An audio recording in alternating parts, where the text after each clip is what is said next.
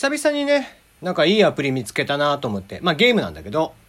あの、みんなで早押しクイズっていうアプリがあったんですよ。これ iOS だけなのかな ?Android があるかどうかちょっとわかんないんだけど、えー、これがさ、また、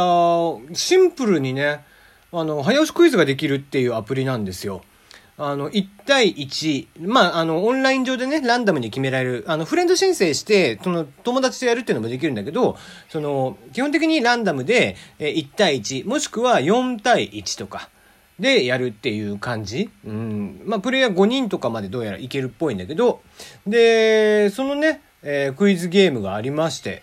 もうほんとね、あの、早押しボタンがあって、問題がこう、一個一個ね、あの文字が一個ずつ出てきて、えー、早押し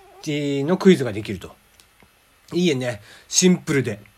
で、それ個人の人が作ってるみたいなんだけど、ああ、いいアプリ作ってくれたなっていう感じですね。やっぱり結構クイズ好きって意外と多くてね。で、その、フレンド申請してあちこちでやったりとかできるから、その、パーティーとか飲み会とかでもどうぞ、みたいな形になってるわけ。これがね、なかなか面白くて、まあもともと僕はこう雑学とかクイズとか大好きだったりとかしてて、うん、99人の壁とかね、前にもこの番組でも取り上げてますけども、えー、ああいうのも見てたりするわけなんですけどもね、うん。えー、クイズ番組好きな人、うん、ぜひやってみたらいいんじゃないでしょうか。えー、みんなの早押しクイズというので、えー、アップストアで探していただければ出てくるんじゃないかなと思っております。えー、クイズ好きの方ぜひね、えー、僕と、えー、やりたいっていう人がいたら、あの、フレンド申請なり、えー、ツイッターの方でお知らせしてくれたら、ぜひやりましょう。はい、今日は、えー、こんな形で、ああ、今から始まるんだった。テリーのよもやますぎる部屋。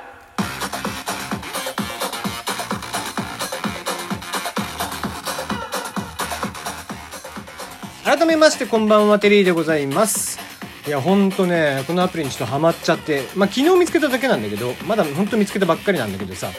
うん。いややっぱこういうのね、えー、自分がさこうして喋ってるじゃん。最近すっごく思うのがとにかくね言葉が出てこないね年食って。なかなか言葉が出てこなくてさ。あの結構ね僕は明確に自分の頭の中に引き出しっていうものを存在していてなんかここの引き出しを開けたらあの、まあ、こういう言葉を引っ張り出したいとかっていうのが、ここの引き出しを開けたら、こう、パッと言葉として出てくる。みたいな感じのイメージを持ってるよね。なんだけど、その、普通ね、タンスがあって、引き出しがあってってしたら木でできてるはずなんだけどさ、どうもね、その鉄でできているらしくて、年を取ってきて、だんだんそのね、こう、引き出しのところが錆びてきちゃっててさ、すごい開きづらいわけ、引き出しが。で言葉がなかなか出てこないみたいなことがあってやっぱりこう早押しクイズとかやってるとこう問題が出てきてなんとなく言葉の形うん例えば4文字とかカタカナとかっていうのは出てきててあれ知ってるっていうのがあるんだけどその瞬間やっぱり押してしまうんだよね反射的に。で押した後に言葉が全然出てこないということがもう多々あるね。もう特に昨日だからまあ、これやってラジオトークやって喋ってってした後にまあ、ひとしきりアニメとか見て、えー、もう酔っ払ってる中でやってたりとかするとなおさらもう本当に言葉が出てこないね。うん、まあ、ただね、その自分のこう引き出しのこう開け閉めっていうのを何回も何回もやってるうちにまたね、ちょっとスムーズに開くかなとは思うんでね、言葉もパッと出てくるようになるんじゃないかなとは思います。ね、えー、クレ556みたいなね、やつをこう自分の引き出しにこうさーっとかけて、もうスーッと開けれるようになればいいんだけど、なかなか、えー、自分の頭の中なんでそうもいかず、やっぱりトレーニング重ねるしかないんですよね、こういうのはね。うんはい、えー、この番組ではメールの方を募集しております。質問、感想、応援、普通歌、恋バナ、相談口、何でも結構でございます。えー、送ってもらったメール、こちらはガンガン取り上げていきます。大喜利もやっています。愛と勇気だけが友達だったアンパンマン。ようやく見つけた3人目のなんか悲しい友達とは？っていうお題ですが、うん、コーナーから、もう大喜利コーナーはいらないかな。やっぱやめた方がいいのかな、えー、この時間ももったいねえみたいな感じになってきてますね。うん。えー、今ね、陸上をやってるみたいで、あの、陸上のね、えー、世界リレー大会。これ、まあ、来年、え今年のあんのかな？世界陸上のその出場をかけてっていうことみたいなんだけど、今回から混合障害リレーっていうのが始まったんだって。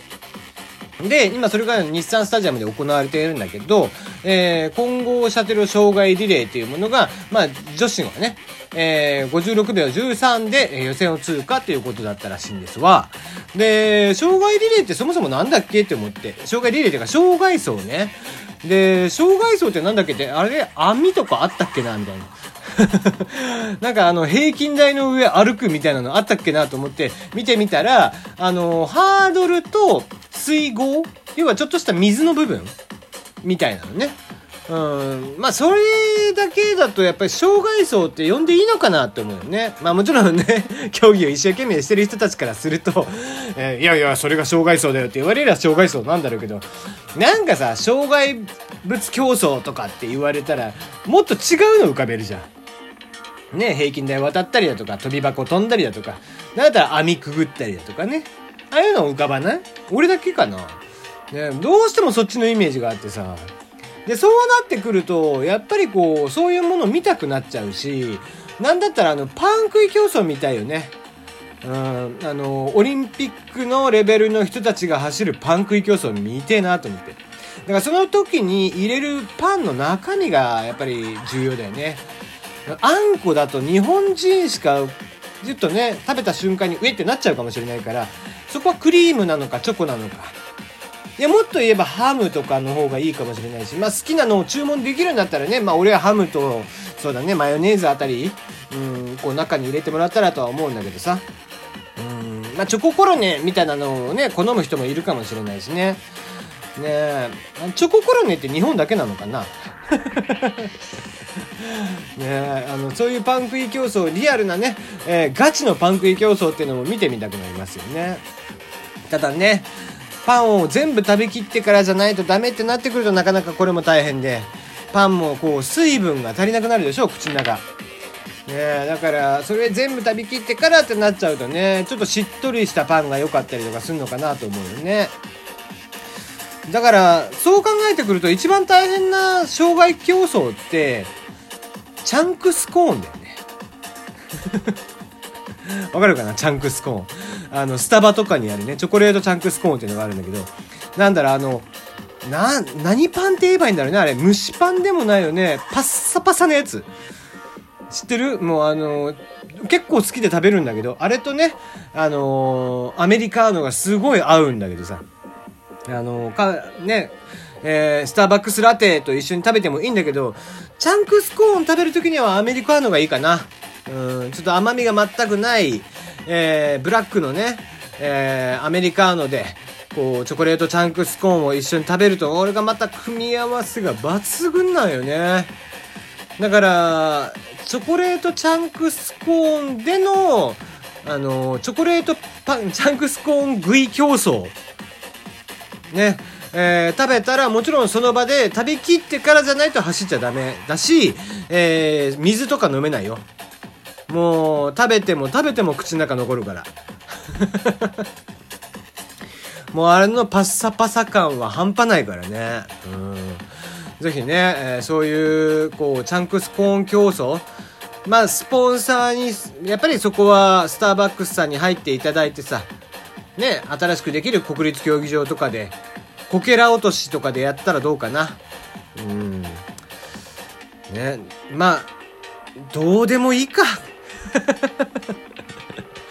まあ、そんなね、えー、ふざけたちょっとレースとかね、えー、ぜひ見てみたいなとは思いますね。だから大人がやるさ、そういうこう、なんだろうな、だるまさんが転んだとか鬼ごっことかもそうだし、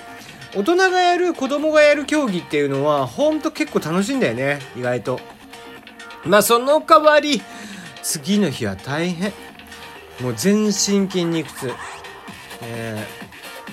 あそうそう、えー、一つ豆知識を言っておくとあの年を取ると、えー、次の次の日もしくは3日後に筋肉痛が来るっていうのは嘘らしいですよあれは。うん。あの激しい運動したらちゃんと次の日に筋肉痛は来るんだって。運動量が足りないと、えー、次の次の日に来たり3日後に来たりとかするらしいですね、うん、まあそれもまたどうでもいい情報やけど。いつかね。えー、どっか大きい公園とかで大人がやる大人の本気なね、えー、鬼ごっこ、かくれんぼあたりをやってみたいなと思っておりますよ。はい。えー、もう今日はこういうね、えー、ぬるっとしたお話で終わっていきたいなと思っております。じゃあ、それでは週末の夜です。寝ろ